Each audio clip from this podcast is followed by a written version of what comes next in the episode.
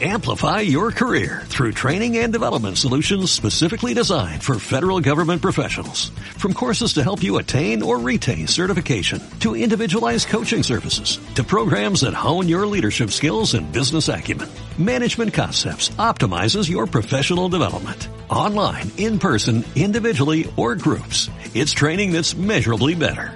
Learn more at managementconcepts.com. That's managementconcepts.com. Muy buenas noches, damas y caballeros. Bienvenidos al segundo bloque de este hermoso programa llamado Héroes. Claro, Perdonen no por la había randomidad de recién, nadie me avisa. Mentira.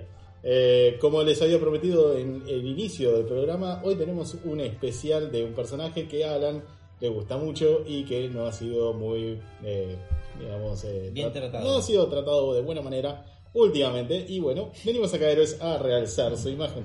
Y nadie mejor que el Batmanólogo para hablar de esto. Los Bueno. dejo en su presencia y gracia. Bueno, muchas gracias. ¿eh? Sí, sí, completamente. te voy- te voy a poner en un brete, Alan. No, no dijo la palabra, ya lo voy a No, no, no, no, no, es, es de Sí. memoria. ¿Qué número de archivos Arkham sería este? Eh, llevamos más de 10, eh, seguramente. Me olvidé el cuaderno, pero si no te los contaba. Bien, bueno, pues Dani acá firma el pie del cañón, los tiene contados, excelente. Eh, sí, debe ser 12, 13 más o menos. Con les- contando los precrisis. No, los precrisis no, no cuentan. son y eso que los hice yo.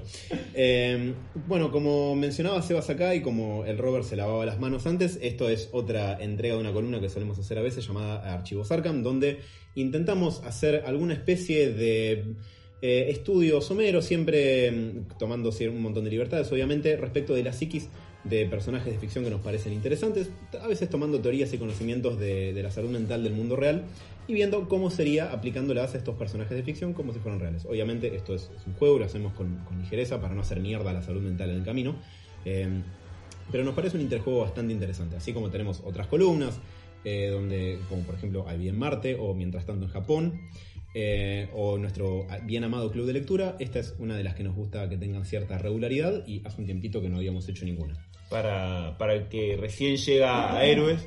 eh, acá dos de, de los héroes somos psicólogos, o sea que... Sí. y- a ver, no nos da ningún tipo de title importante, pero bueno, est- le hemos estudiado por lo menos seis años mínimo. Vamos a hacer un que otro posgrado por ahí. Por Sí. eso, o sea, vamos por ahí. Tenemos un contador también si necesitan acá. Técnico en ¿Qué redes.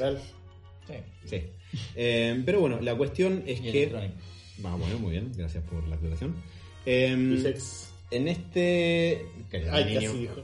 En, en este caso en, en particular, el personaje que me pareció que podría estar muy bien para abordar es nada más ni nada menos que Cassandra Kane. ¿Por qué Cassandra Kane? Porque yo llevo muchos meses puteando desde que vi el tratamiento del personaje en la película de Birds of Prey eh, y la fantabulosa emancipación de una Harley Quinn.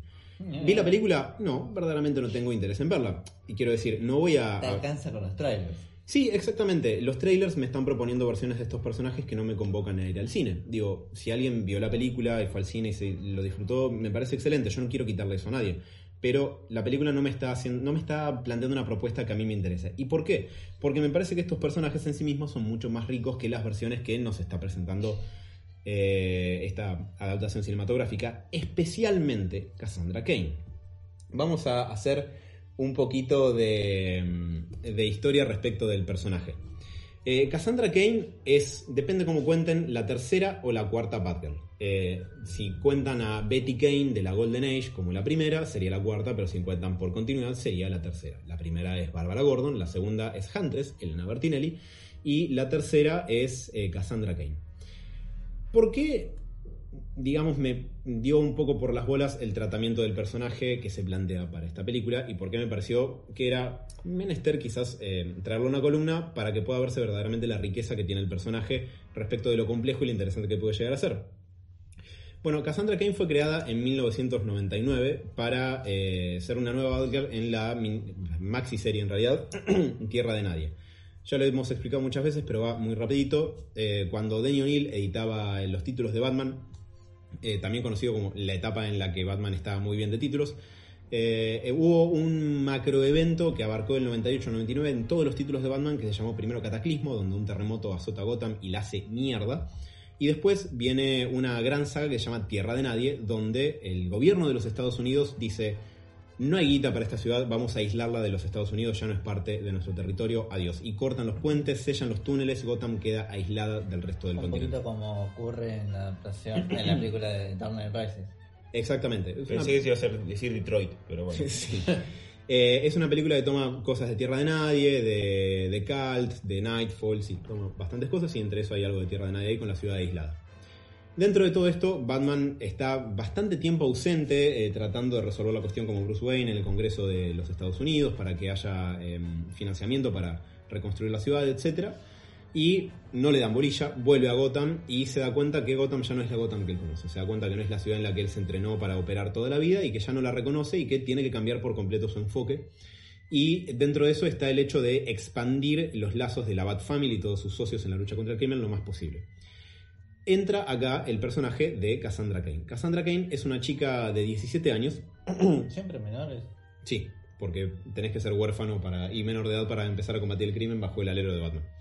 Eh, Por favor, no. es una chica mitad asiática, además, que eh, no sabe hablar y es experta en artes marciales. Eh, tal es así que eh, está, que sepamos, es, es el único personaje que está a la par de enfrentarse en un combate cuerpo a cuerpo con Batman y quizás ganarlo. De hecho, Batman Hey, Dick. digno, o sea, Dick es un gran combatiente cuerpo a cuerpo, es muy hábil, pero hay un plus de entrenamiento que Bruce tiene y que digno. Eh, básicamente, digamos, el- quizás el- hay muchas maneras de explicarlo, pero el- la devoción obsesiva de Batman para llegar a ser Batman en su entrenamiento quizás no es la misma que la de, que la de Dick Grayson y es un escaloncito superior. Es que yo creo que lo que comparte tanto Bruce Wayne como. como ay, no me sale. eh, Cassandra. Es que los dos son cuasi máquinas, digamos, a la hora de, de pelear, digamos. Sí. Dick, como que tiene todo el tiempo el corazón un poco más metido en las cosas que hace. Sí. Y a ver, no te lo digo desde una cuestión tanto dentro de la historia, sino de cómo funciona ese tipo de personajes. Es como que no va por el lado de que Dick le puede ganar a todos, sino que las historias de Dick van por otro lado y estos dos son como personajes diseñados como para ser el mejor en Sí. ese sentido. para ser un autómata de la lucha contra el crimen y en particularmente acá, bueno, de- del combate cuerpo a cuerpo también. Cassandra Kane es un personaje absolutamente fascinante por lo siguiente. Eh, es hija de dos de las personas que entrenaron a Batman en la Liga de Asesinos, que si vieron la trilogía de Nolan la recordarán como la Liga de las Sombras. Es hija de... A ver, pequeña aclaración. Voy a espolear una bocha de cosas del personaje y de un montón de historias de Batman que transcurren entre el 99 y un poco hasta el 2008 y algunas cuestiones un poco más recientes también, pero esos son menores. ¿Cómo dormís a la noche? Eh, en una cama grande con mi esposa. Eh, Y el gato. ese gato mierda. Eh, Cassandra Kane es hija de dos miembros extraordinariamente grosos de la Liga de Asesinos. Uno es Kane, uno de los asesino- asesinos más letales que tiene la Liga, y la otra es Lady Shiva. Lady Shiva es una mina que cada vez que se le aparece a Batman le hace frente de una manera peligrosísima y siempre está a punto de cagarlo a trompadas y matarlo, porque Batman no va a matarla a ella, pero ella así sí, e- ella él sí. Y Está en el, en el- esca- en el podio de los mejores peleadores mano a mano. Tal cual, en el DC Universe probablemente hay muy poca gente que pueda ganarlo en un combate mano a mano a Lady Shiva. Eh, y dentro de todo esto, eh, Cassandra Kane es una hija entre los dos, entre Kane y Lady Shiva, que Kane tomó de chica para no enseñarle ni a hablar ni a leer, pero solamente enseñarle a pelear. Cassandra Kane fue entrenada desde su vida en lugar de usar las palabras para usar lo que en el cómic se llama el lenguaje de la violencia. Y así creció. Cuando la encuentra la Bat Family de grande, que la encuentran errante en, en la Gotham abandonada, eh, ella no habla, no sabe comunicarse con nadie. Caga a piñas. ¿Y en qué forma? O sea, porque se volvió experta en la cuestión del lenguaje corporal. El resto del camino del personaje, con algunos tropezones y algunas, algunos mandatos editoriales que la han estropeado para que después la arreglen un poco, por suerte, eh, y que no es la única Batgirl a la que le pasa, porque Stephanie Brown también tuvo una suerte bastante nefasta. eh, eh, fue eh, un personaje que tuvo un camino maravilloso en su propio título en solitario, aprendiendo a hablar, a desarrollarse y encontrar una identidad propia. Fue la primera Batgirl con título propio, eh, que antes de eso no había pasado, igual que pasó con el título en solitario de Robin y Tim Drake, que por más que sí, Dick fue el primero y Bárbara fue la primera Batgirl, pero no tuvieron su título en solitario y Cassandra sí, un título que duró 73 números y estuvo bastante bien. Em, la mayor parte por lo menos, hasta el issue 50 seguro.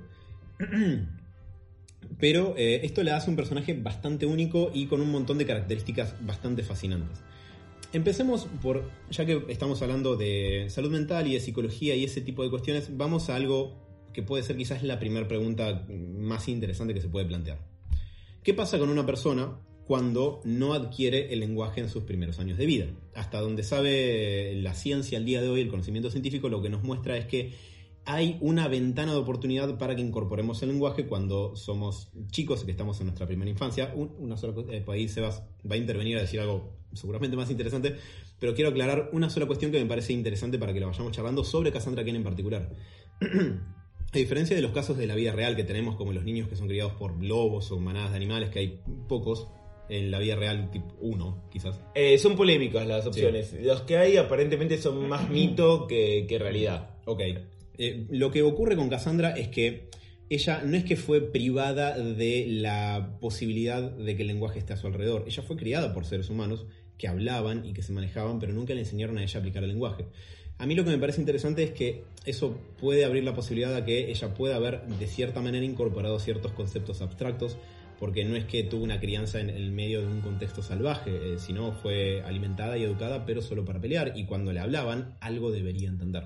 El- a ver, el tema del lenguaje es un tema que ha tenido un montón, un montón de debate.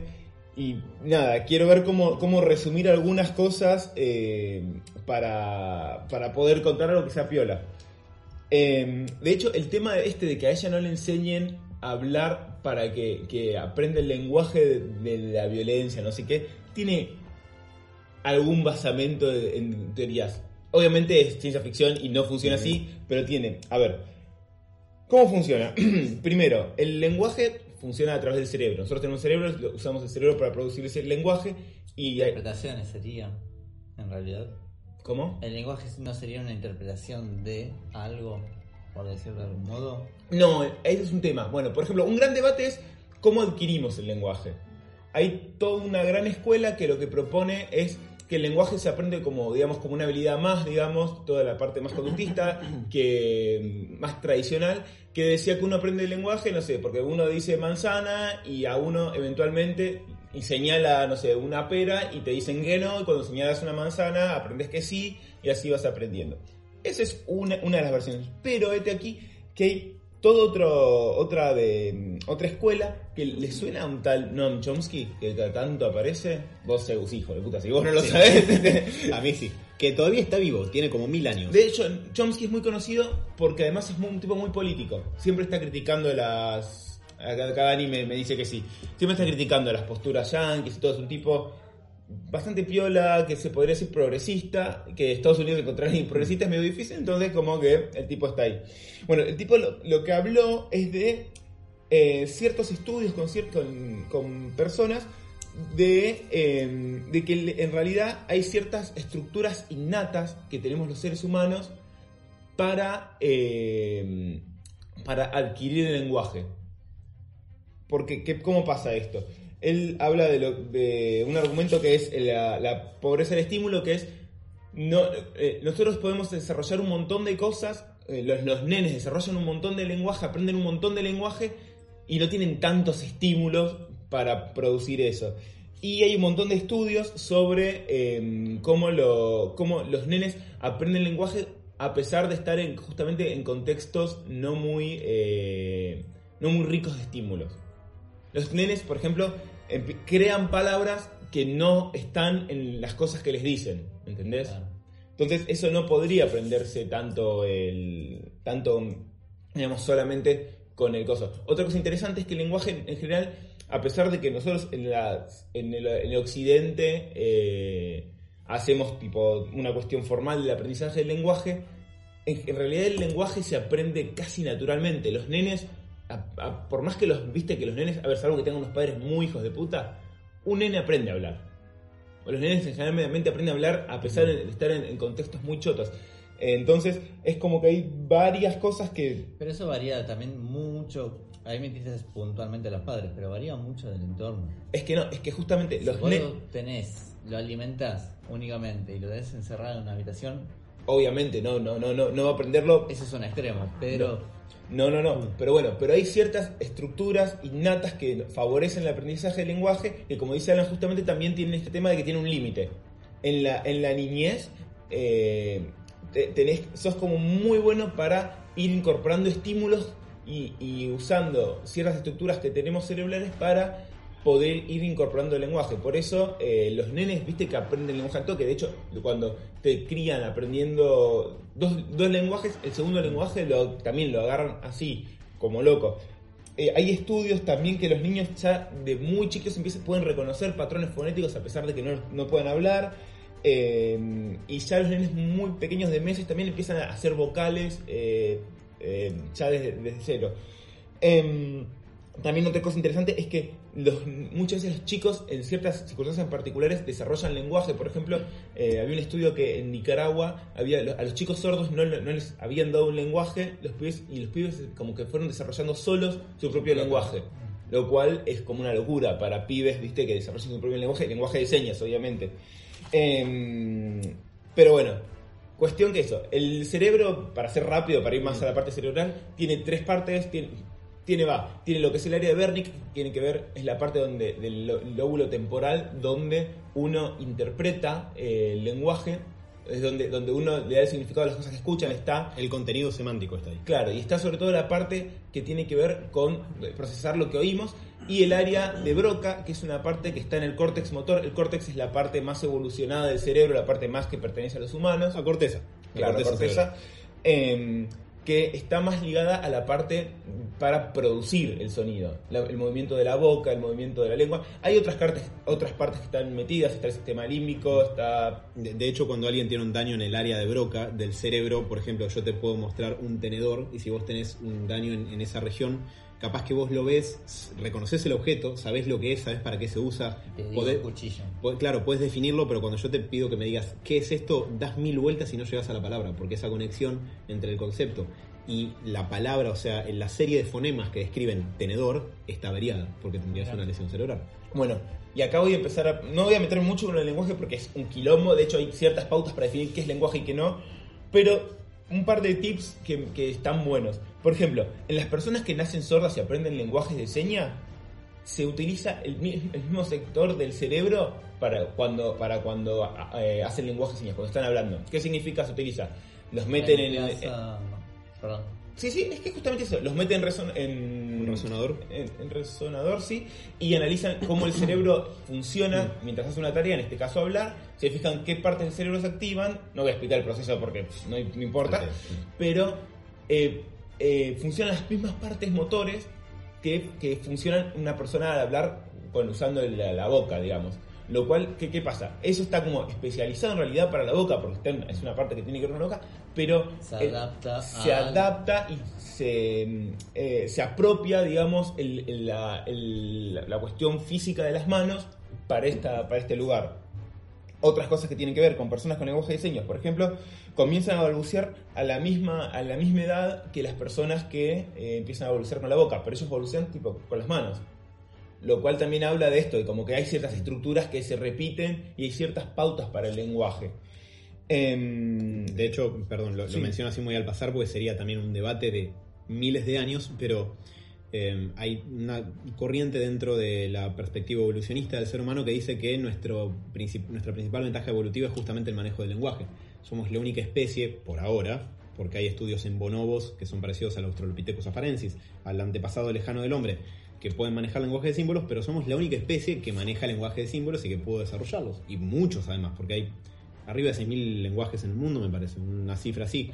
Eh, entonces, digo, es razonable pensar que tenemos eh, todo un hardware biológico de miles de años de evolución que nos permite justamente adaptarnos a comprender conceptos abstractos, eh, cadenas de fonemas que componen palabras y eh, mecanismos para poder expresarlos. sobre, acá en el punto de, de esta muchacha, lo interesante es que hay una estructura genética que está como preparada para que aprendamos y, y creamos un lenguaje.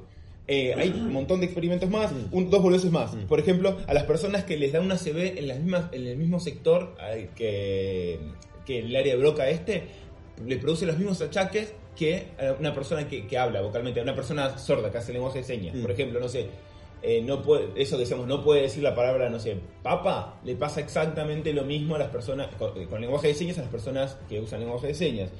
Eh, y ambos también tienen eh, lo que es eh, prosodia, que tiene que ver con el tono, todo el paratexto del lenguaje. Mm. La- las- hay como ciertas pequeñas cosas que, que las que personas que usan lenguaje de señas que también lo tienen.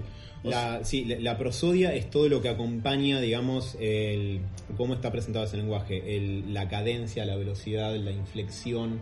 Por ejemplo, los idiomas eh, orientales, como el japonés, tienen una prosodia muy distinta a los idiomas occidentales, por eso se escuchan distintos. Vos escuchás japonés y las inflexiones de las palabras son distintas a francés, alemán, español, eh, porque tiene una raíz distinta y la prosodia de esos, eh, de esos lenguajes es diferente. Bueno, ahora vamos, ya dicho un poquito esto, esto, volvamos. Sí. El lenguaje eh, se asienta en el cerebro, hay como estructuras cerebrales que están, que sirven para eso. Hay ciertas simili- similitudes, por ejemplo, en el lenguaje de señas con el lenguaje de mm, vocal, que, que son parecidas. Y parece que el cerebro como que tiene cierta disponibilidad para aprender. Vamos con Cassandra. Ujú. En Cassandra lo que nos dicen es que a ella la aíslan, de hecho en una parte es, co- es como que ella, que un científico le dice al padre, che, pero para hacer esto tipo tendrías que tipo, haberla aislado totalmente. Tal cual. Y el chabón dice, lo hice, digamos. Eh, entonces lo que podría pensarse, a ver, el problema es que el lenguaje de la violencia no es un lenguaje.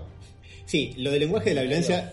No, es una expresión poética, digamos. En, en todo caso podría ser el lenguaje físico o corporal o del movimiento. Claro, pero ahí Eh, también es otra cosa, pues es como el lenguaje en la naturaleza, y ahí es más donde dice Mati que es una Mm. cuestión más semántica de que usamos lenguaje como todo lo que podemos interpretar. Ahora, para que algo sea lenguaje, tiene que tener ciertas características. Eh, que tienen que que no importan, pero son características que son propias del lenguaje, de cómo, de una sintaxis, de cómo se construyen las palabras, de que haya cierto orden para, para decir las cosas. Y entonces, digamos, pelear no es un lenguaje. Ahora, aventuremos un poco. ¿Qué es lo que sí podría haber pasado tal vez y hubiera sido divertido? Es, es flashearla, ¿eh?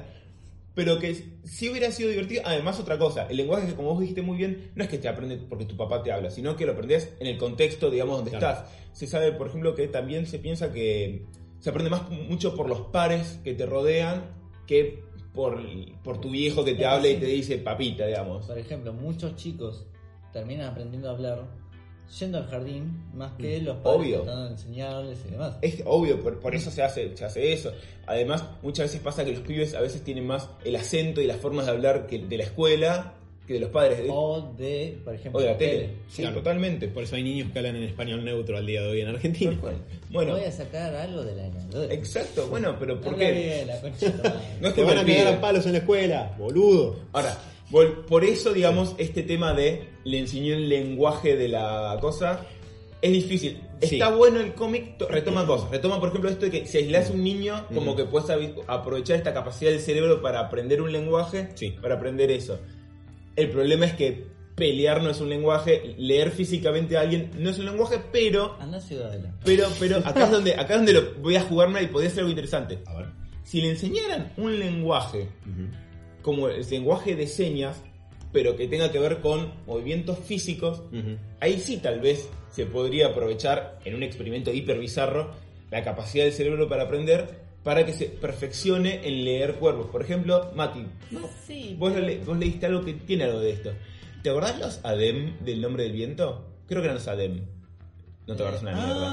Ah, sí. Que en un Sí, momento sí, sí, hay, un, hay unos... sí, Perdón, ¿El nombre del viento de la saga de libros de Rothfuss? Sí. Sí. Hay En una realidad sa- es, sa- eh, lo que decís aparece en el segundo libro, en Claro. De son una raza de ninjas que los personajes piensan que no hablan, que no hablan, que no hablan. Mm. Y cuando se da cuenta el, el personaje principal de qué carajo pasa, los tipos hablan moviendo los dedos.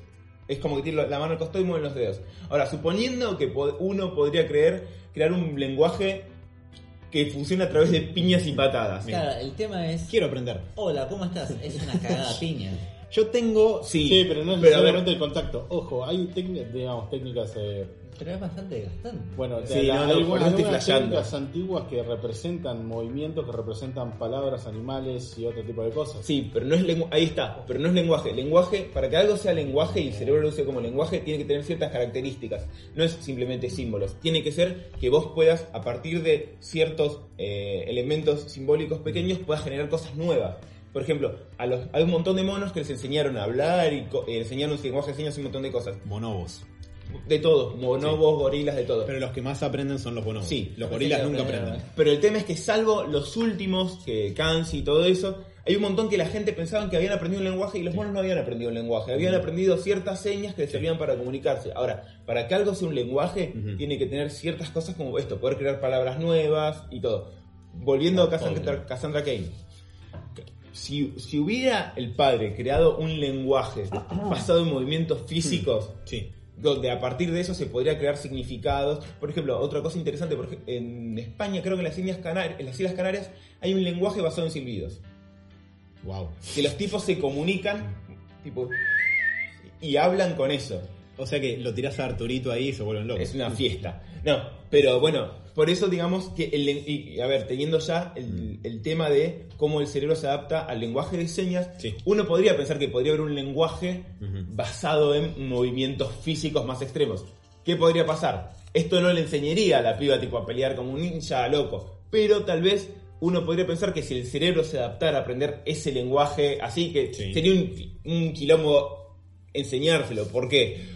Porque Para empezar tenés que desarrollarlo. tenés que desarrollarlo. Tenés que cagar a piña. A ver, desarrollarlo, un Tolkien mm, karateca te lo desarrolla. Ahora, el problema es que tenés que desarrollarlo, tenés que crear una comunidad que lo hable con ella para que lo aprenda. Pero bueno, suponiendo que podrías enseñarle esto, tal vez lo que podrías hacer es que el cerebro se prepare para distinguir eh, mucho más finamente eh, ciertos los movimientos corporales. Bueno, ahí es donde quiero interceder con un comentario en particular. Sí. Porque lo que estás diciendo del lenguaje es muy cierto.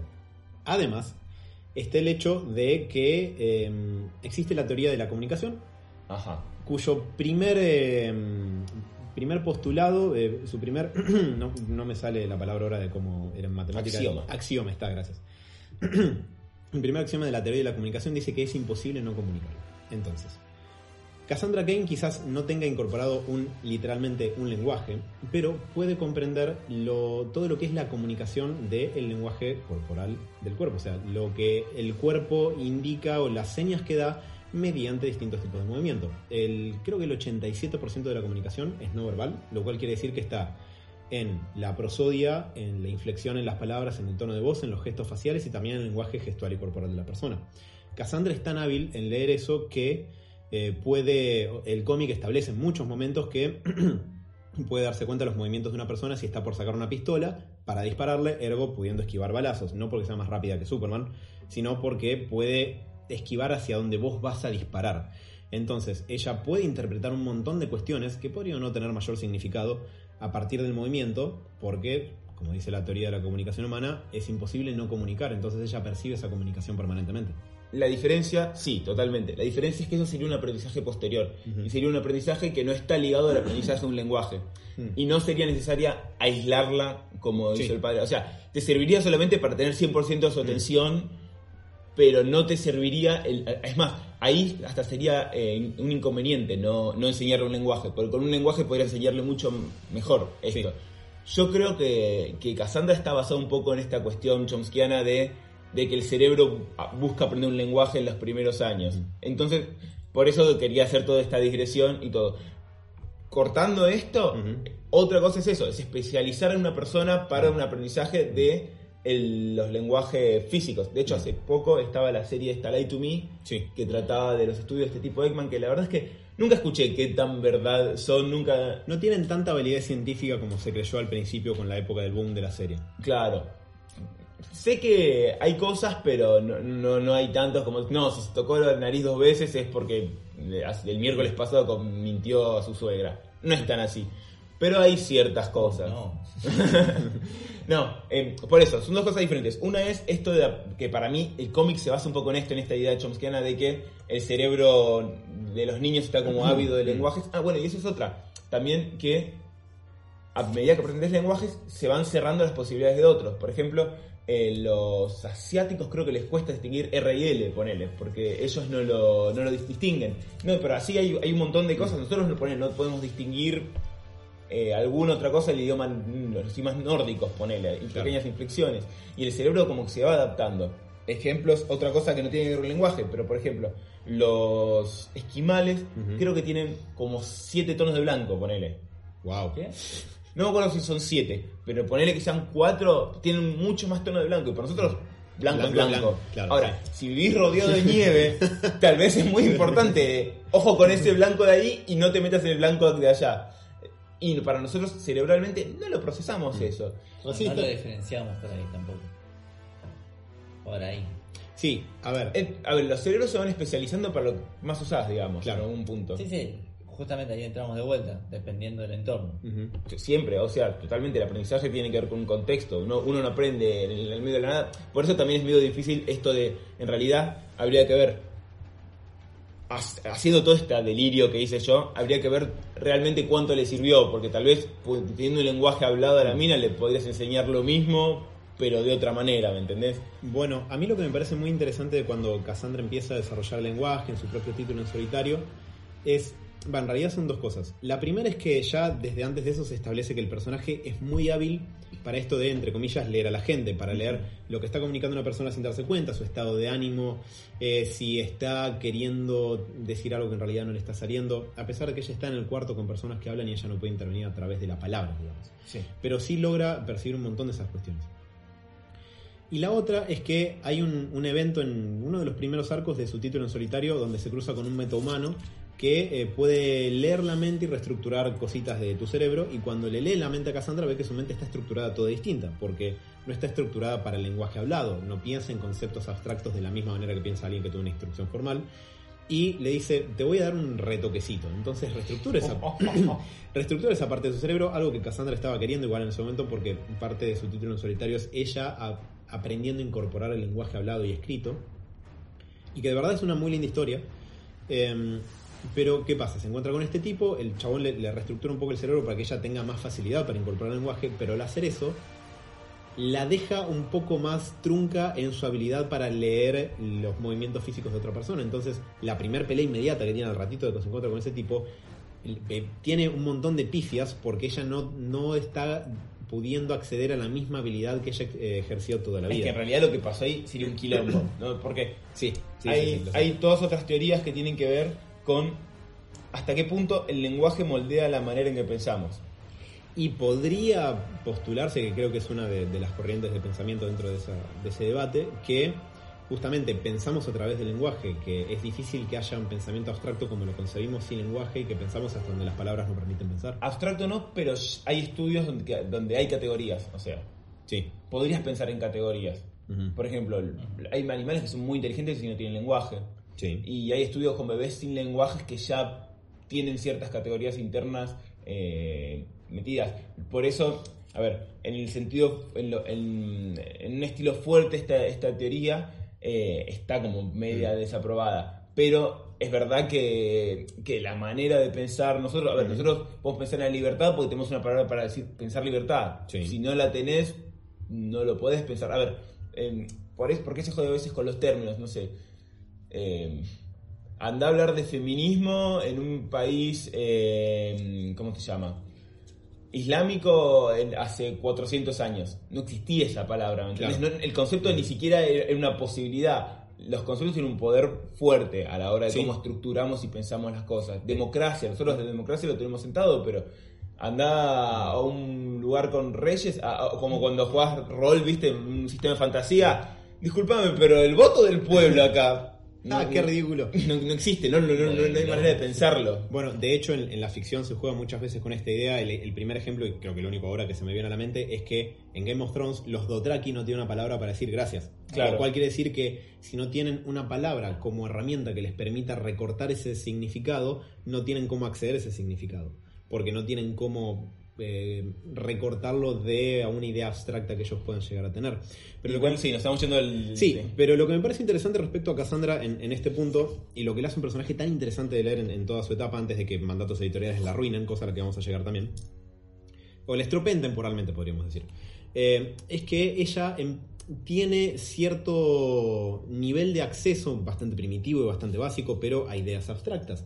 Pueden más o menos comprenderlas y parte de su título es ella siendo apadrinada por Oracle, por Barbara Gordon, para ir aprendiendo parte de esto. De hecho, hay todo una- un arco argumental donde está circulando una droga nueva en Gotham que se llama Soul, alma, que supone que potencia tus instintos, si sos más tranqui te pone súper tranqui, si sos medio, entre comillas, mala persona, te hace súper agresivo y potencialmente homicida.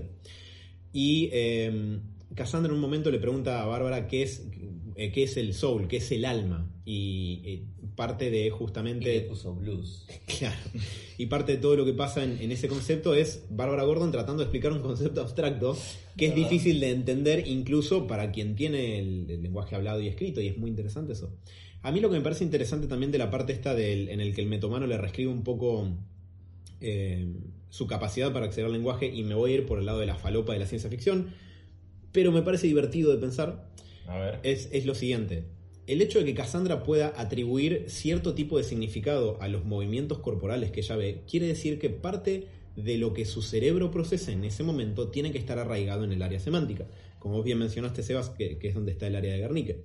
El área de Guernique también es, por ejemplo, el área que cuando escuchamos música, que de hecho esto lo hemos charlado en Héroes en algún que otro momento, procesa el significado que nos transmite esa música. Podemos decir cuán culturalmente construido es o no, pero si vos escuchás algo y te parece triste, es porque tu cerebro está procesando que hay una cualidad en eso que indica tristeza o alegría o felicidad o enojo o agresividad o lo que sea. Entonces hay una raigambre en el área semántica del cerebro de Cassandra para poder interpretar lo que algunos eh, movimientos pueden llegar a significar, porque ella les atribuye cierto significado. Y cuando se encuentra con este metahumano, lo que podríamos pensar que hace el metahumano es que, entre comillas, reestructura un poquito la manera en la que eso está distribuido en el córtex cerebral, que es chamullo. Yo sé que es chamullo. Explícalo ahora de una manera más. más. pum. Bueno, hay un área del Más ce- para mí. hay un área del cerebro que procesa los significados. Si yo te digo, Mati, el Robert es avergonzante, por ejemplo, Todos los días. eh. y te quiero, Robert, pero yo te digo eso, Si la- suena la música de tiburón del fondo, ¿qué te da? Que aparezco yo en cualquier momento. bueno, sí, pero Y eh, lo pones en un jardín. sí. Eso, eso es un buen ejemplo, no lo del jardín, sino lo de la música. La música de tiburón nos mm, remite a una idea amenazante. Y podemos decir que es porque lo asociamos con una película donde esas cosas pasan, etcétera. Pero digo, el significado abstracto de que eso ocurre es porque a esa cadena de sonidos le, aso- le asociamos un significado abstracto. No es algo concreto. Vos no estás pensando en la idea de una mesa, una silla o una manzana. Estás pensando en un abstracto. Hay un área de tu cerebro que se encarga de hacer esas cosas, por eso puedes hacerlo. Y si el día de mañana, no sé, te pega una viga y te daña esa parte del cerebro, ya no vas a poder hacerlo de la misma manera. De la misma forma que si alguien te daña el lóbulo occipital, vas a tener problemas en la vista, porque es el área del proceso que procesa la vista. Necesitamos un hardware que haga esas cosas por nosotros para poder hacerlas. ¿Me fue muy al pasto? No, no. Gracias a Olaf que nos aclara que la isla de Gomera es de los silbidos. Eh, muy bien, gracias, Olaf. Es- Sí. Saludos a Asterix. Es un Hola, muñeco de 25 nieve. se llama el nick Ah, muy bien. del oyente. Y un saludo a Javi que se la pasó bardeándolo a Alan todo el Sí. programa. Bueno, Te quiero, Javi. Sé que hablamos de esta película que yo no vi y aclaro que no vi, pero Javi, nos llames de vuelta a las 2, 3 de la madrugada. Javi volvió a llamar a las 3 de la madrugada. A mí me divirtió mucho esa charla que tuvimos el otro día. Javi Para hablar de esta. Pero estaba borracho. Ah, bueno. Bueno, podemos. Sigamos. Pero yo en lugar de eso me perdí de jugar a Spider-Man, pero valió la pena. Eh, la cuestión es, hay una parte del cerebro de Cassandra que procesa el significado semántico como el cerebro de cualquier persona que no nazca con alguna eh, atrofia que, impida eso, ¿no? Pero ¿qué pasa? Ella está educada para hacerlo mediante eh, los movimientos, mediante la parte cinética del cuerpo. Entonces podríamos pensar que por eso ella puede atribuirle significado a los movimientos que, que está viendo, por eso ella puede hacer una atribución de, de significado en ese momento. Y cuando se cruza con este metahumano, que le permite entender más el lenguaje, de hecho es bastante consistente que ella no pueda pelear con la misma habilidad, porque el área que estaba especializada en interpretar eso en movimientos, de golpe ahora está dedicada al lenguaje. Es chamullo que alguien re- Yo, yo tengo mi problema con decir que los movimientos son lenguaje. Es que no es lenguaje, Es- pero hay, hay una Bueno, atribución pero, de significado. El lenguaje de señas. Sí, pero es un. No, pero es un lenguaje. Está estructurado Sí. como lenguaje. No obstante, igual hay algo de comunicación inherente a los movimientos, a la forma de pelear y a lo que Cassandra puede hacer. Digo, obviamente es estirar el concepto porque es ficción, pero no es tan descabellado. Porque El problema es que, a ver, no podrías estructurar conceptos a partir de ese lenguaje, ¿me entendés? Ahí, ahí es donde, si uno se pone la gorra, eh, no, mm, no, no podría pensar en, en- en- en- No puede pensar en físico, ¿me entendés? Estás como estirando. Bueno, yo lo, lo que me había notado acá que me pareció una pregunta interesante es ¿cuánto puede haber, por ejemplo, desarrollado de la parte de la sintaxis en su cerebro si solamente le enseñaron a pelear y no le enseñaron a hablar inglés, por ejemplo, o español? Porque una cosa es que Cassandra pueda atribuir eh, significados a los movimientos y que algo de eso puede interpretar y que algo de eso pueda ser comunicativo, Sí. pero una cosa distinta es justamente como vos decís, Sebas, que haya un lenguaje. Un lenguaje implica sintaxis en algún punto, el armado de una frase para la comprensión de conceptos y la transmisión de significados. ¿Cómo puede funcionar eso o cómo hubiera podido funcionar en alguien que fue criado de esta manera? Eh, no, no, es que no funcionaría el problema. A ver, primero aislado totalmente, es difícil que hubiera aprendido un lenguaje aún, acabo de hacer comillas en el aire. Igual, ojo, aislado totalmente es relativo porque ella estaba con su padre, con otros peleadores, con gente a la que le obligaron a matar. Pero de chica, chica, chica no estaba tipo totalmente sola. Cuando era muy pequeña en la infancia temprana un poco, pero después necesariamente para su entrenamiento tenía que tener contacto. Por eso, pero en esa infancia temprana hubiera sido bastante heavy, digamos. Hubiera quedado bastante eh, Sí. mal la chica. Poco bien predispuesta para poder incorporar más habilidades. Exacto, muy, con tan pocos estímulos Sí. no hubiera salido bien. Porque pensá esto, aún con fantasía o no de esto de los niños del bosque, no sé cuánto, Sí. tienen estímulos. Sí. Si vos a la piba la tenés sola en un cuarto oscuro, no sé qué, Sí, no, no, no va a andar, ¿me que- entendés? si, si Kane quería eh, convertir a su hija Cassandra en la perfecta máquina de matar, lo que podría haber hecho era, digamos, no aislarla. Eso- No, a ver, el, el problema es que estamos, estamos jugando con conceptos ciencia ficción, si querés, Sí. con jugando con la cosa real. La realidad es que está bien, para la historia no, no está mal esta idea de como... No, no, y es que es divertido. A ver, para la ciencia ficción a veces tenés que permitir que ese estilo... A ver, yo imagino un físico realmente cuando lee los rayos gamma si quiere pegar un tiro en los huevos. o sea... Cuando está leyendo, o peor aún, ve la serie Watchmen y, y escucha taquiones. Hijo de puta, basta de robar. No Entonces- saben lo que es un taquión. Prenden la hornalla de la cocina y ponen los huevos. Entonces, a ver, pero, pero tenés que ser un choto también, salvo, salvo que se use mal y se pretenda que se está usando bien, que es otra cosa. Sí. Cuando es en código este, en código de, bueno, sí, no sé, el inconsciente le flotó y le despertó el instinto asesino, bueno, que venga, venga, venga porque es lindo narrativamente, digamos. ¿Cuánto uno se quiere poner la gorra en qué tan científico es? No sé si vale la pena. Me pareció que está lindo contar, Sí. sobre todo por el lado de dónde venía esta idea, que tenía como cierto basamento, y ahí es donde es divertida para Pero mí. esto siendo el universo DC, además vamos a, a darle un poco carta blanca para a, Cassandra para suponer Sí, que tiene algo de todo esto. Pero a mí lo que me parece interesante es, que es algo que mencionamos seguido, es eh, basándonos en la teoría de Garner de las inteligencias múltiples, que postula que hay siete formas de inteligencia, no solamente una como se suele pensar habitualmente. El nivel de inteligencia corporal sinestésica que tiene que, ser, que, tiene que tener Cassandra Kane debe ser superhumano, porque Sí. pocas personas habrían sido tan educadas para utilizar su cuerpo como ella. Como damos siempre muchas veces a modo de ejemplo, eh, probablemente o sea, uno si piensa en alguien inteligente y piensa en Stephen Hawking, eh, eh, Stephen Hawking, sí, bien. Stephen- Inteligencia física. Claro, Stephen Hawking es brillante en, un, eh, en lo que es, no sé, en conceptos abstractos y el manejo de ese tipo de cuestiones, o inteligencia lógico-matemática probablemente.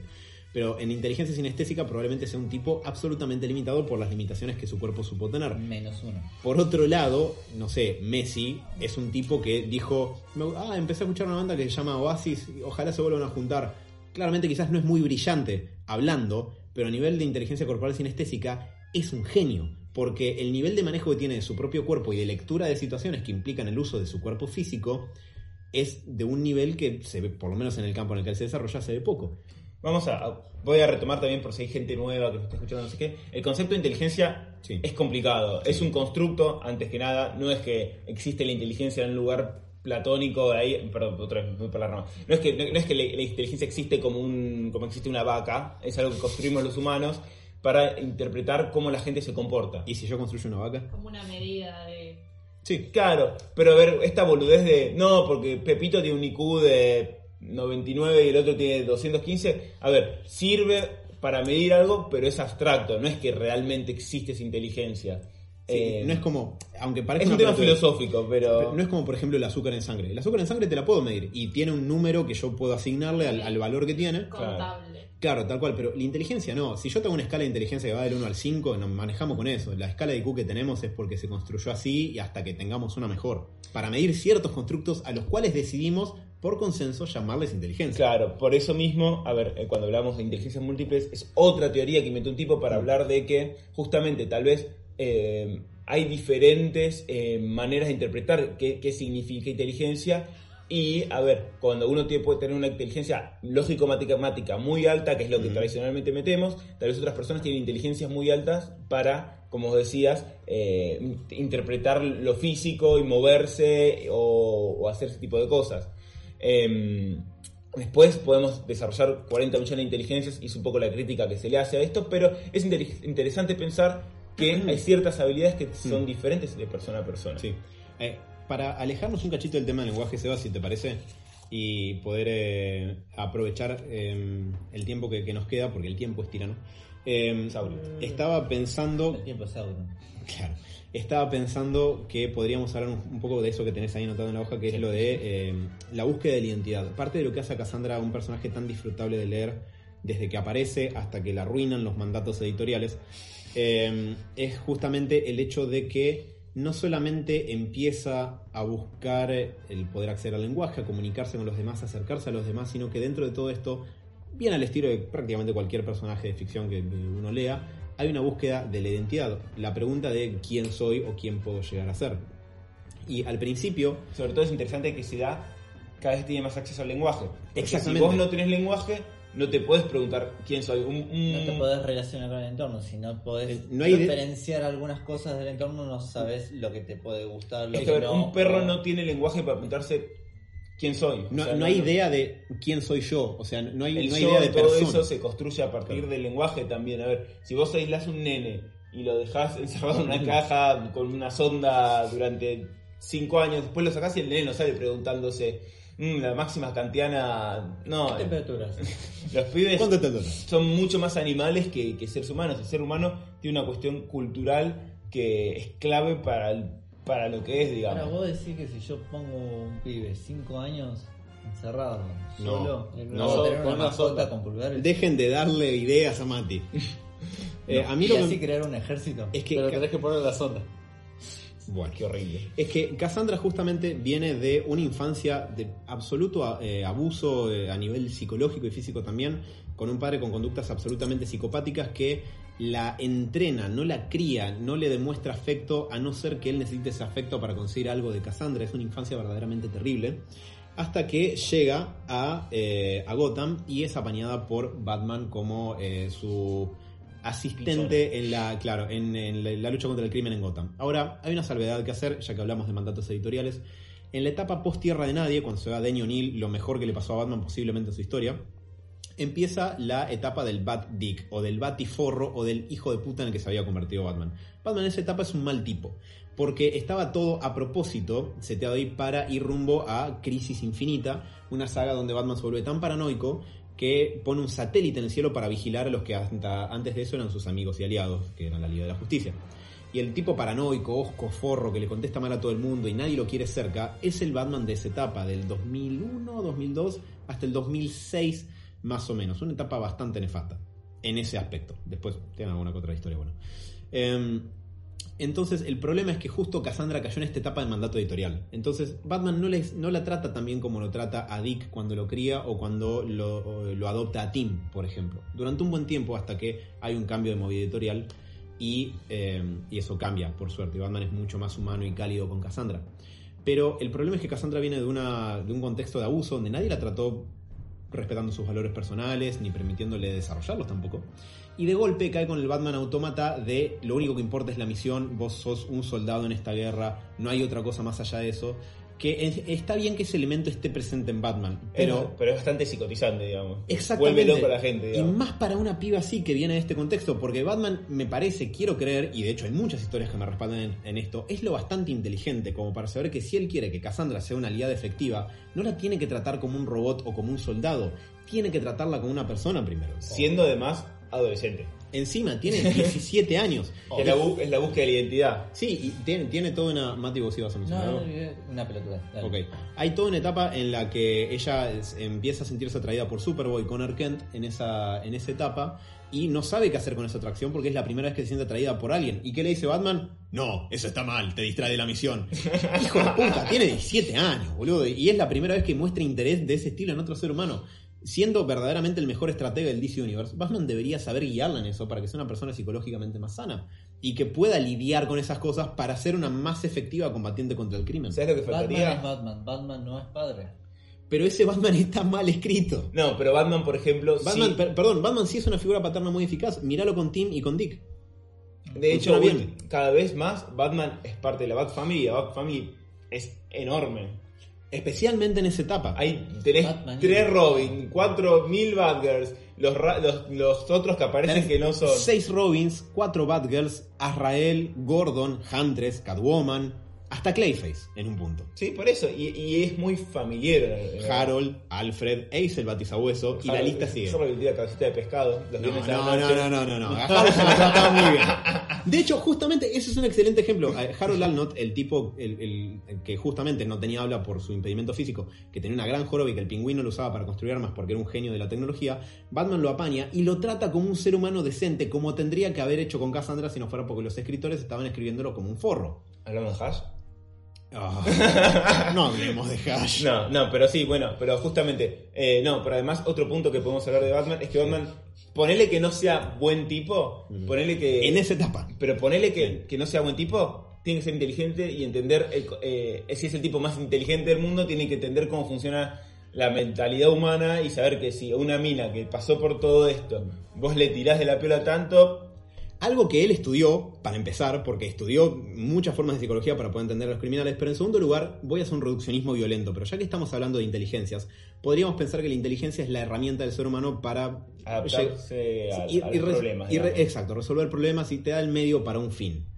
Si Batman quiere X fin, que en este caso es que Cassandra sea su aliada y una aliada competente, es lo bastante inteligente como para reconocer que los medios que elige en ese Batgirl no son ni de asomo buenos. Pero hay algo interesante a pesar de eso, porque después esa mano un poco va cambiando en el título de Cassandra. Hay una cuestión que ahí que sea bien, es cortito esto, no me voy a meter mucho, pero en general se puede dar esto de que las personas que sufren abusos terminan cayendo por motivos en, en relaciones de abuso. Y ahí un poco se da ese reflejo. Aprenden esos patrones de interacción. Claro. Eh, no lo desarrollo porque no nos da el tiempo y además me parece que hay otro tema más en relación a la identidad más interesantes. Sí, en- hay un momento, creo que es en el issue 50, es- es antes de que cambien los equipos creativos, de, ya son como dos tercios dentro de todo lo que es ese run de Batgirl, donde básicamente en un diálogo entre Batman y Cassandra, eh, ella ya está entrenada para poder hablar y comunicarse y toda la cuestión. Y eh, ella le dice que sabe a quién es leal. Dice, no es a Kane, no es a la Liga de Asesinos, y tampoco es a vos. Y le dice, es a esto. Y le señala el murciélago del pecho.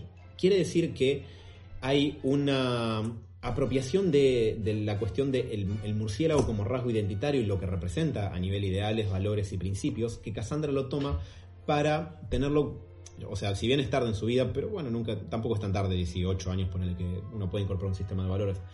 Ella lo incorpora con un sistema de valores que le permite organizar un montón de estas cuestiones que estamos diciendo. El código que, que moral y ético que establece Batman como combatiente contra el crimen tiene una serie de reglas que pueden ser implícitas o explícitas. Por ejemplo, no matar es explícito. Pero además, así, me, Y permite organizarla. me faltó eso. Que estábamos diciendo mal algo. No es que ella no tiene identidad. Ella tenía una identidad construida, que Sí. era soy una asesina. Sí. Y ella lucha justamente contra eso. ¿Y qué manera más de rebelarse, si querés, contra eso que agarrar el símbolo de Batman? El es tipo el- que no mata. Que no mata, bajo ningún punto de vista. Eh, De hecho, el- eh, su título en solitario, de- del título en solitario de Cassandra, todo el tiempo está picándola a ver cuánto la pueden empujar al tema de si finalmente, entre comillas, cede a su naturaleza y mata, o esa no es su naturaleza después de todo. Es que un poco la, la historia, digamos, que lleva a ella es esto de salir de lo para lo que uno fue criado. Salir de, de ser criado para... Si, si uno es un asesino, tipo, de lo- hasta lo más genético, ¿cuánto podés salir de eso? Que es una historia tradicional de superhéroes, un poco esto Sí. de salir el, el villano vuelto al bueno y hasta cuánto puede salir de eso. Hmm. Hay una historia interesante, un, un- creo que es un issue, que, donde hay un científico malo, loco, que tiene un dispositivo que lo que hace es que crea una fantasía que hace que las personas eh, quieran matar gente. Te crea un escenario que te motiva a querer Claro. matar. Entonces te pone, no sé. Ah, Para vos, Mati, sería Sandman dirigida por Michael Bay, protagonizada por la Roca. Claro. No, hijo de puta. Un lunes a viernes de 9 a... No, no, no, no, no, no. Corta el micrófono. Y, con- y cuando, cuando subís el bondi, te roba la, la tarjeta del bondi, te toca el culito y dice, ¿qué querés, Gil? ¿Qué querés acá? Bueno, Por cierto, Sandman apesta y te echa del colectivo. bueno, bueno, ¿qué pasa, qué pasa con Cassandra? Todo, como que todo el mundo esta fantasía tarda un poco en caerles la ficha y, transformarse en asesino. En Cassandra, sí, en un segundo, Camila se vuelve asesina y empieza a querer matar gente. ¿Qué es lo, que- qué es lo que pasa para que ella caiga en estas cosas tan rápido? En la fantasía muere Batman. eh, Batman para ella, digamos, el símbolo de lo que es Batman, más, más sobre todo acá esta cuestión de Batman símbolo, representa lo que lo organiza como, en su identidad como persona. Realmente es un día por X motivo. ¿Viste? ¿Vieron cuando el Joker a Gordon le, lo quiere tipo em, le dice Vol- lo quiere volver loco, Sí. tipo, solamente te hace falta tipo tambalear un poco? Ujú. A ella lo que le ordena es, es esto, es, es tipo Batman. Si ella perdiera, digamos, el significado de lo que es Batman, es más, ponerle que un día probaran que Batman es un- una mala persona o que no sirve o algo así, a ella les des- desestructuraría totalmente y Sí. caería del ojete. Em, pero bueno, eso es interesante, como la historia de ella hacia Batman. Em, Sí, yo eh, quisiera apuntar una cuestión, lo voy a decir de forma resumida, así podemos ir cerrando la columna. Pero eh, después de cierto manejo editorial, después de Crisis Infinita, eh, hay un bache donde no se. O sea, el DC Universe se toma un año sabático y recién ves a los personajes un año después de que pase esa saga. Y cuando vuelve a aparecer Cassandra, tomó el lugar de su madre, de Lady Shiva en la Liga de Asesinos, y ella está matando gente a diestra y siniestra. Se armó un quilombo terrible, como nota a pie de página. Yo no me acuerdo exactamente el nombre del foro, ahora el que entraba en, en ese momento, que era de cómics. No, que era de cómics y esas cosas. Y había un sector del foro que era el culto de Cass, de Cult of Cass, que eran todos fans de Cassandra Kane, porque Cassandra Kane llegó a tener mucha fanbase. Se pudrió todo muy feo en el culto de Cass cuando pasó esto. Y había puteadas por doquier y en varios foros de eso también. Me causaba gracia porque estaba dedicado a ese personaje. Bueno, a ver, un personaje que se dedica a, no, a salir de ser un asesino para hacer otra cosa, de golpe lo volvés la líder de la Liga de los Asesinos. Sí, está mal planteado. Pero bueno, la cuestión es que mm, después de esto, o sea, el mismo guionista que, que escribió esa, que fue una etapa en el título de Robin, después pudo eh, tener la oportunidad de, en una miniserie de seis números, eh, poder corregir esto y eh, Cassandra logra, bueno, vence en un combate cuerpo a cuerpo a Kane, a su padre, le reclama todos los años de abuso, que ella lo único que quería era poder hablar, eh, poder eh, comunicarse con los demás, tener gente, tener una familia, tener amigos, y él, el padre la privó de todo eso. Y al final toma la decisión, spoilers, de no matarlo. Ella logra sobreponerse a una vida entera de conductas de abuso. Y acá es donde entra la cuestión de que por suerte la arreglaron después de que la arruinaron. Y de la cuestión del rasgo identitario a partir de la identificación con lo que el símbolo de Batman representa a nivel ideales y valores. Después de un tiempo, ella dice: Ya no puedo seguir siendo Batgirl. Hay otra Batgirl que es Stephanie Brown, otro personaje al que DC le cagó desde arriba de un poste con una violencia bastante importante. Y ella dice, tengo que tomar otra identidad. Y cuando eh, surge toda la iniciativa de Batman Incorporated, cuando Batman básicamente se convierte en McDonald's y va por ahí dejando un Batman en cada lugar del mundo, una idea que no me gusta como podrán notar, pero ponele que ocurrió, eh, Cassandra queda operando en Hong Kong y como no quiere desprenderse de la idea del murciélago, se hace llamar el murciélago negro de Black Bat y queda ahí operando. Llega el New 52, se rebotea todo y por suerte a Cassandra le da un origen bastante similar donde ella adopta el sobrenombre de Orphan, de huérfana, bueno, por toda una cuestión de backstory que no viene al caso, pero mantiene esta cuestión de los mismos ideales si bien no está tan incorporada la cuestión del, del símbolo del murciélago. ¿A qué voy con todo esto? A modo de conclusión. El personaje es fascinante, verdaderamente permite charlar un montón de cuestiones. Hay un montón de conceptos que yo no los he visto en otro personaje con esto del lenguaje, de que ella aprenda a hablar de adulta y su búsqueda por la identidad. La búsqueda de identidad está en todos los personajes, pero digo de esta manera, de este punto de partida me parece muy interesante. Y me parecía que era pertinente hablar de esto porque tengo entendido, no la vi, no la pienso ver, pero que en la película de of Prey, donde las of Prey ya tampoco están muy bien representadas, Cassandra es un McGuffin que simplemente se llama Cassandra Kane. Y si viste la película y te gustó, está muy bien, digo, yo no quisiera quitarle eso a nadie. Pero me parece que lo importante sería que justamente, si conoces un personaje que se llama Cassandra Kane, es una muy buena oportunidad para acercarte a uno de los personajes quizás más ricos y más interesantes que dio el cómic mainstream en los últimos 20 años y que tuvo la suerte de tener una muy buena etapa de muy buen desarrollo. Nota a pie de página, su run se consigue en tomos compilatorios, que pueden venir a pedirlos y, si no encargarlos acá, sector 2814, soy Pacho 892 a la vuelta del Ateneo. Eh, Germán los va a recibir con los brazos abiertos si le piden algo de Cassandra Kane. y Posiblemente no les cobre, eso lo consulta con él. Eh, parece pero- que estás. Te está tirando la piola. Cállate, niño. Eh, no, pero verdaderamente es un excelente personaje y merece todo el fanbase que tuvo y que sigue teniendo. Y se merece que a partir de que le incluyen solo el nombre en esta película se puedan acercar a ella porque es genial. Fin, Es no una paja, la verdad, realmente es una paja que no esté bien representado cuando es tan complejo y todo. O sea, después lloran que no, que no hay cosas interesantes para ver o zaraza Tal cual. las cosas están, solamente hay que saber aprovecharlas. Además Feliz que es un público fetichista que puede aprovechar su traje. Bueno, a los que le gustan los trajes negros de vinilo medio ajustado con la cara toda tapada, Mati. No, bueno. Vi un acá de asiática de pelo corto, digo, sí, veces sí. No, no hacía falta. Bueno, ves, hasta el robo le puede gustar. Pero bueno, con esto vamos a dar por concluida el archivo Sarkhan del día de la fecha con un gran personaje. Ojalá puedan leer algo interesante sobre él. Sí. Y bueno, acá si no, lo llaman a Alan, le preguntan, disculpame, eh, ¿qué puedo leer acá? Ahora les dejamos el numerito. El Bueno. O los preguntan por nuestras redes sociales que son. Eh, pueden encontrarnos tanto en Facebook como en Instagram como héroes.radio y a partir de ahí pueden encontrar nuestra cuenta en Spotify y iBooks o Audio Kiosco como se lo conoce en estos lares donde todas estas hermosas columnas están subidas listas para ser escuchadas por ustedes. Sean felices, los vamos a dejar una semana más. La semana que viene no estaré presente, así que espero que no me destripen ¿Puedo decir demasiado. ¿Sí? Javi, eso te pasa por ver esa película de mierda. Un saludito, Javi, te queremos. Eh, Venía a hablar de Evangelion. Adiós. Claro, eso. Javi venía a hablar de Evangelion. Nos encontramos la semana que viene, o por lo menos al resto de los muchachos, para hacer mucho, mucho más héroes. Sean No. muy, muy alegres. Cuiden a sus waifu y tengan cuidado con lo que ven en internet. Un besito grande y bye bye. Nos vemos.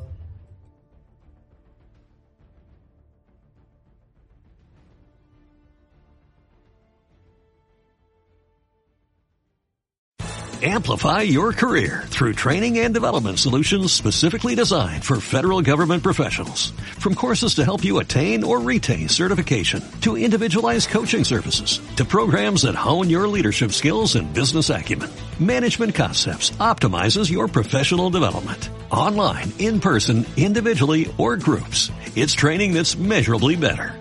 Learn more at managementconcepts.com. That's managementconcepts.com.